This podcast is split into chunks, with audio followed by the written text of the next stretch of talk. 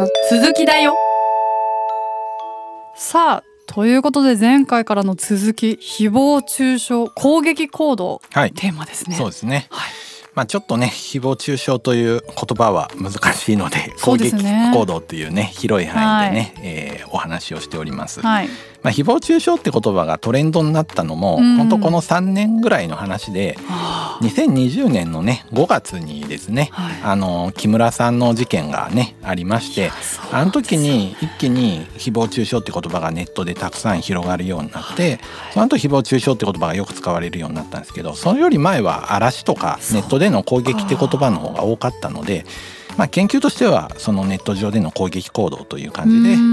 ー、続いているというのが、えー、実情かなと思いますね。そうか。そんな最近のことですね、うん、こんなにも誹謗中傷って言われるようになったの、うん、言葉もねやっぱりそのトレンドというかね、その時その時代によってよく使われるパワーワードみたいなものが存在しますよね。はい、そうですね、で研究の文脈ではその時その時の流行語に引っ張られると研究にならなくなっちゃうから、まあインターネット上での攻撃という形で細々と研究がね、はい、続くという格好になりますね。はい、それでですね、はい、まあ攻撃行動のねお話について続きとしてやっていきましょうかね。じゃあですねまあ心理学の研究ではねインターネットの時代より前からその攻撃行動については研究されてるわけですよ。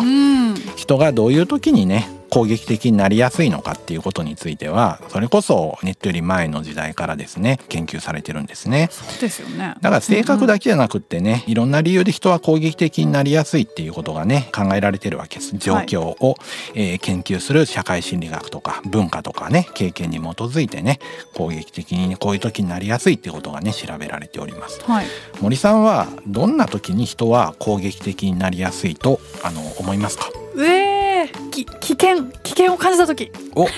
自分の身を守る時ですよね、うん、これもね一つのね理由として挙げられますね。本能的な行動としてね、はい、自分を守るために、はい、えー、敵から攻撃を受けた時は、うん、えー、反撃をしようとするっていうのがね、えー、ありますね。うん、うんでその時によく感じる感情の一つがやっぱり怒り感情ですよね、うん、人から攻撃を受けると怒り感情が発生して、うん、この怒りっていう感情は攻撃的な行動を引き起こしやすい感情の一つだというふうにね、うん、えー、言われております。はいでこの怒りの感情っていうのをね、えー、制御できないと人は攻撃行動を取りやすくなるということで今アンガーマネジメントっていうのがねよく言われることもあると思うんですが、はい、この怒りの感情というのが暴走すると人は攻撃をしやすくなってしまうという話がありますね。はい、うん、アンガーマネジメントね。だから、はい、まあねどんな性格の人であってもね、はい、強い怒りを感じるようなね、うん、そういう状況に置かれたら攻撃的になってしまうかもしれないですよね。確かになんか私すごいなんか怒りっぽい時があって。あるんですか？やっぱそういう時って、うん、あのそれこそ幸福度が下がってた時期だなって自覚してて、なんかやっぱ自分もなんかちょっと心が落ち込んでるから、うん、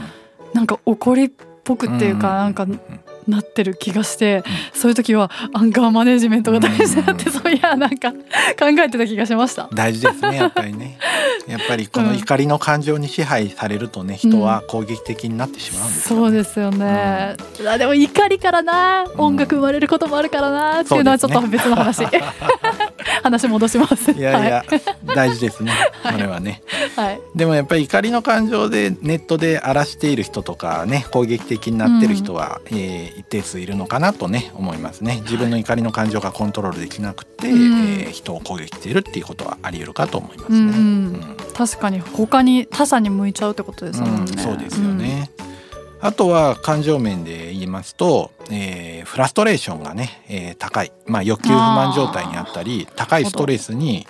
さら、えー、されている時に、まあ、攻撃的になりやすいというですね、うん、まあ、比較的これは分かりやすいような、えー、話もありますね。はい、うん、確かにやはり長期にわたってですねストレスが溜まっているとか欲求不満が蓄積されているような状態が続くとね、うん、攻撃的になりやすいというのはこれはあの動物を使った実験でもね示されていますしまああの人間を対象としたねさまざまな研究で、えー、示されております。ですからまあ何かすごい強いストレスを感じたりフラストレーションがずっと続いている人がネットでせめてものはけ口として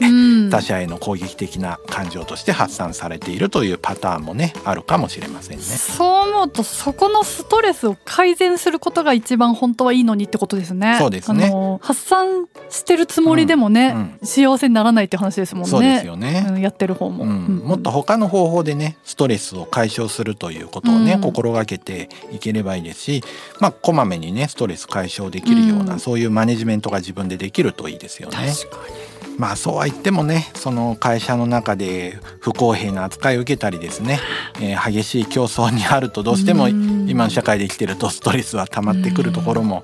あるかもしれないですよね。理不尽とか。理不尽とか。確かにね、うん、難しいな。そう。そうするとどうしてもそのね、えー、高いストレスを抱えていて、えー、攻撃的になってしまうことがあるのかもしれないですね。確かにね、うんイライラしてると人に優しくするのが難しくなることもねありますよね。いやだから誰しもそれは攻撃的にやっぱなり得るっていうか、うん、そうですよね。そうなっちゃう時だってあるよなと思うけど、うん。はい、そこでちゃんとコントロールできるかとか、うん、ねそんな他者を傷つけるような行動しちゃダメだってね、ね。制御できるかっていう。ことですよね。そうですそのやっぱ制御コントロールがね一つのキーワードになりますね、はい、コントロールできないから攻撃的なことをね、たくさん書き込んだりするところがあるかもしれないですよね。うん、コントロールといえば、うん、そのコントロールをね弱くしてしまうものがね、えー、世の中にはありますね。それもやっぱり一つの攻撃行動の原因なんですけれども。まあこれはお酒とかね薬物ですね。はい。アルコールとか一部の薬物はやっぱり自己制御を弱めて、えー、攻撃行動を起こしやすくなる。酔っ払いの喧嘩ですね。やっぱりね酔っ払って勢いで攻撃的なことを書き込んでる人は世の中に一定数いると思いますね。確かに、うん。これネットって24時間いつでも書き込めるじゃないですか。そうだ、うん、それがそう。だから飲み会でちょっと嫌な経験がしてきて、家帰ったらその時に書き込めちゃうんですよね。確かになんか人に対する愚痴とか攻撃とかですよね。これ非常に良くないですね。良くないですね、うん、オンラインの恐ろしさですね。いつでもできるっていうこういうツールがあるからそうなっちゃうかもしれないですね。うわ、うん、でもそう思うとなんか自分もちょっと過去にも反省することある。あるんですやっぱなんか酔ってすごいストレス溜まってる時に。うんあってなんか怒りの感情が湧いてきて、うんあの他者を攻撃するようなことは書いてない自覚はあるんですけど、うん、冷静だったらこんなことつぶやかないっていうツイートをしちゃったり、ってことはやっぱ過去に何回かあるなで翌朝、うん、うわみたいなね。他の人でもよく見る、うん、うわこの人夜中にこんなツイートしてるやんみたいな。で、ね、あ翌朝消えてるとか。結構それはねあると思うんですよね経験してる人はね。ありますよね。でもなんかそのお酒ってやっぱ、どっちが本心なんだろうって難しいとこありますよね。あのお酒によって攻撃性が上がっちゃってんのかもしれないけど、うん、実際その溜まってるフラストレーションっていうか、うん、ストレスがあるのは本当だしとか、うん、でもやっぱそれを制御するっていうのがこの人間の機能としてちゃんとね、あの正しいというか、だけど本当はそんなに溜まってんだやばみたいな。自覚する意味ではね、うん、大事かもしれないけど、うん、まあ出し方っていうかね。そうですね、うんまあやっぱコントロールされている状況っていうのが本来の自分で、そのコントロールができなくなった状態はもう本来の自分ではない状態ですよね。言ってしまえば車からブレーキ機能を取ったような状況ですからそれを車と呼んでいいのかっていう話ですよね。事故 ってばっかりそういうことですよね。だからお酒飲みすぎると コントロールできなくなっちゃってるわけですからもうそれは本来の自分ではないですね。そうですね。うん、そうやって考えるとね性格だけが原因じゃなくてね、その置かれた状況とかストレスとかねお酒とかもですね一つのね攻撃行動の原因になります、うん、さらにですね、えー、有名な心理学のね、えー、研究ではですね匿名性の高い状況では攻撃的な行動が増えるっていうこともね報告されております。これめちゃめちゃ気になる、うん、例えばですねマスクをしてですね会話をするとちょっと攻撃的で相手が誰かわからないような状況になるとちょっとね嫌なこととかも言いやすくなるっていうようなこれ古い研究なんですけれども、えー、あります。また群衆の中においてはまあ自分一人ぐらい何かやってても誰も見てないだろうっていうふうに個人の責任感が低下して攻撃的な行動が増加することもあるって話がありまして前傍観者効果とかね、はいはい、話をしたと思うんですけれども、うん、群衆の中ではまあ没個性化個人が埋もれてしまってですね、うん、攻撃的な行動がセーブが外れて出てしまうってこともあるっていうのがありますね。うん、やってるからいっかみたいな。そういうことですね。まさにインターネットの世界ですよ。えー、ハンドルネームで匿名化されている。でさらに他の人も言ってるから自分ももうちょっときついこと言っていいんじゃないか。他の人が5言ってるんだったら自分は6だったらいけるだろう。6言ってるやつがいるんだったら7きついこと言うだろうっていうふうに周りの人の流れに、えー、沿って攻撃しちゃうわけですよね。なるほどね。攻撃しやすい環境が整ってるんですよねオンラインではね。そっか。でもそれが、うん、やっぱりここ最近その誹謗中傷が、うん、そういう事件というかニュースになるようになって、うんあの法で裁かれるようにもなってるから、うん。はい、だんだんね、うん、あやべえぞって、今まで通りそんなどうせバレないからみたいな、匿名だからどうせこんぐらい言っても大丈夫だって思ってた人たちがちょっとそのね、あそんな言いたい放題言ってちゃダメなんだっていうふうにちゃんとストッパーがね、かかってこればいいんだけど、なあっていうねどうまだどうなんだろうって感じですよね。そうですね、うん、まあある程度はねその辺は効果はあるとは思いますね、ただまあそれで全てを解決するかっていうとそういうことはねないと思いますね。そうですね。うん、例えば飲酒運転なんかもですね罰則が強化されて周知されることによってですね、大半の人はやめるんですけれどもやっぱりやめれない人とかいて飲酒運転がなくならないわけですよね。そうやって、えー、なくならない人はやっぱ他の理由があってアルコール依存症だったりするわけですから罰をえー、増やしたらそれはある程度は減るんですけれども、うん、まあじゃあ罰だけでどうしてもそういう病気のような人は救われないわけですから他のアプローチもいりますよね。確かに、うん、あと攻撃性が、えー、高まる理由としてですね、えー、攻撃的になってしまう理由としてこれはもう一個は社会的な学習です。特に子どもの場合ですね家庭とか学校とか、えー、有名人の影響を受けやすい、えー、ところがありますからまあ他のね芸人がこういうふうにえー、からかってるからこれ面白そうだっていうふうに学習して攻撃的なことを言う、うん、いじり的なことをしてしまうことも、えー、ありますしこういうことを言うと面白いとか誤った学習なんかをしてしまって、えー、攻撃的な行動をしてしまうことが、えー、あるかと思います。確かに、うんあとはまあ映画とか漫画も結構ね攻撃的な場面とかはねある程度ありますししかもそれがかっこよかったりね描かれ方が、えー、するとねえー、攻撃的になってしまうことがあるのかもしれませんね。難しい問題ですね、うん、それって。そうですよね。なんか物語の中とか、だったらなんか自由なような、うん、けどやっぱ今ね制限っていうコンプラとかね、うん、はい、なんかそれがどこまでねその表現として許されるのか、でもどんな影響を与えちゃうのかって、めっちゃ難しいですよね。難しいですね。うん描き方なのかな、うん、例えばそういう問題？こういう問題があるんだってその社会問題として例えばそういう誹謗中傷とかいじめとか、なんか社会問題として取り上げて、それを作品として摂取することで、知る大事さってあるじゃないですか、うん、そうですね。このいじめの話してる時もそう思いましたけど、うん、知るってことはやっぱまず第一歩だし、うん、だからそういうものを作品にすることとかは悪くないと思うんだけど、それがそのもしかして悪影響を与えちゃうこともあるのかなとか考えるとすごい難しいですよ、そうですね、うん、特にアーティストやねそういう作品に関わる職業の人たちはすごい表現に気を使ってですね、これがいじめにつながるかもとかこれが誹謗中傷につながるかもとかね、うん、そういうことばっかり考えてるといい作品もね 作れないし、教育効果とかいろいろ考え出すときりがないですよね。難しい時代ですよね。うんまあでもこうやって考えていくと人が攻撃的になる理由とか状況っていうのはいろいろありますよね、はい、うん、ストレスだったりね、えー、怒りだったりお酒だったりそうですね。ね匿名であることとかですよね。うん。オンラインコミュニケーションはやはりですねちょっと対面のコミュニケーションと違いますよね、えーはい。非言語的な情報も少ないですし、うん。匿名での不特定多数のね、えーコミュニケーションもね、えーできるような環境にあるのでどうしても特有のねネット攻撃っていうのはなかなかまだ減らせていない状況にあるのかなと思いますね。そうですね。うん、あのこの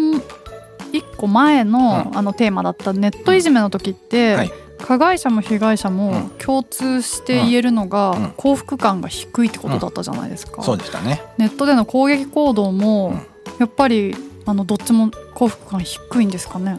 そうですね。ちょっとそこの研究がねあまり調べられていないんですけれども、おそらくですねまあ、えーネット攻撃もですねいじめも基本的にはよく似た概念ですので、うん。攻撃している人はどちらかというとまあ幸福感はあまり高くないんじゃないかなとあの、うん。思います。ただですね、えー心理学においてですね研究するときにちょっとこの辺りが難しいんですけれどもその攻撃してるっていうね、えー自覚がない人っていうのもね、えーいると思うんですよねつまり頑張って政府を批判しているというふうなねはあ考えとかに思い込んでいたりですね、えーしますとそうすると自分が攻撃しているというふうに思わずに世直しをしている。あーむしろ正義感みたいな。正義感まあ暴走する正義みたいなことも研究されてるんですけど、はいはいそうすると自分が正しいことをしてるって思うから幸福感が上がってるかもしれないですね。実際にはね非常に攻撃的で迷惑なことをしていたとしてもね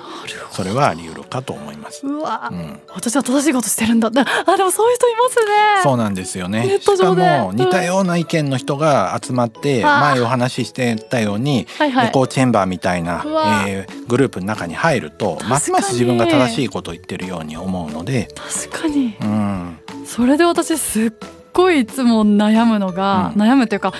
どうなんだろうって思うのが、うん、スポーツ。はい。スポーツ選手が誹謗中傷をなんか訴えてみたいなのってありましたよね。よくありますね。このここ数年結構うん増えてません、まあね一番やっぱり有名なのは大坂なおみさんがね、はいはい。あの何でも言っていいわけではないよとかね、うん。うん。うんそういうのはよく言ってますし、うん。ねあの非常に傷ついたっていう話はね、うん。してますよね。そうなんかスポーツの場だと、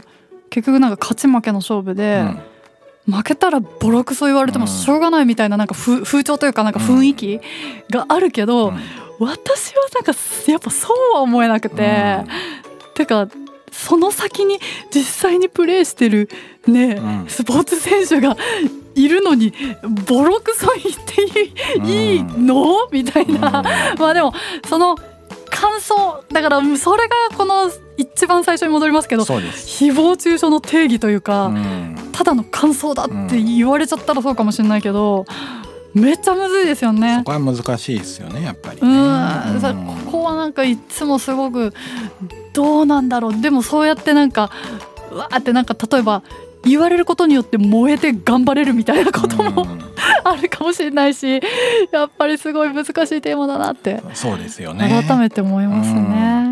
はい、やっぱりあんまりね、えー見てて気分のいいものでもないような気がしますし、うん。あんまり好ましくない、えー言動なのかもしれないなと思いますので将来的にはそういうのももうちょっとね、規制されてくる可能性もあるんですがそれがやっぱ表現の自由とかとやっぱり今度は戦いになってくるでしょうからしばらくはこういうね状況が続くんじゃないかとは思いますね。そうですね、うん。これってどうなんだろうみたいな、うん。やっぱみんながその疑問に思ったりとか、なんか気になって考えるってことがやっぱこういう問題は大事ですよね。そう思いますね。はい。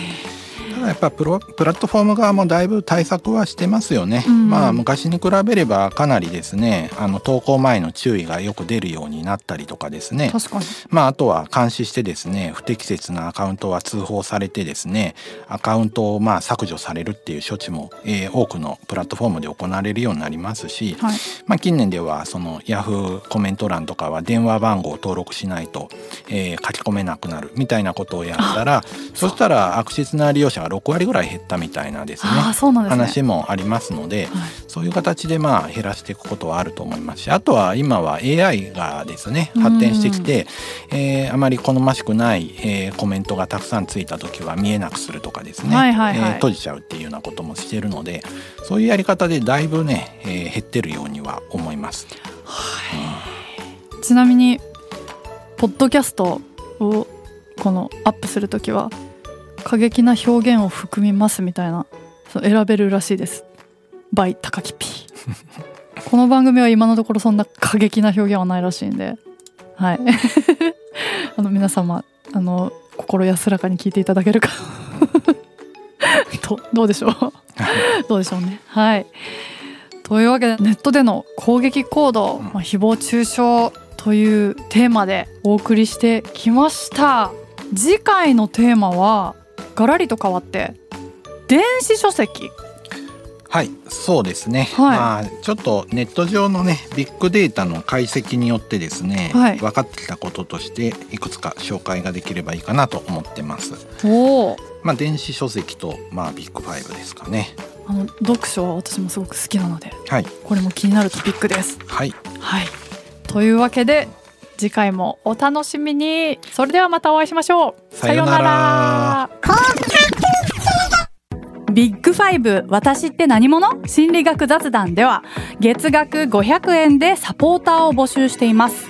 サポーターになっていただいた方には番組オリジナルステッカーをお送りして月1回の収録の一部を見学してもらいながら質問にも答えていこうと思います詳しくはこのエピソードの概要欄からチェックしてください。あなたもこの番組の輪に入りませんか？たくさんのご参加お待ちしています。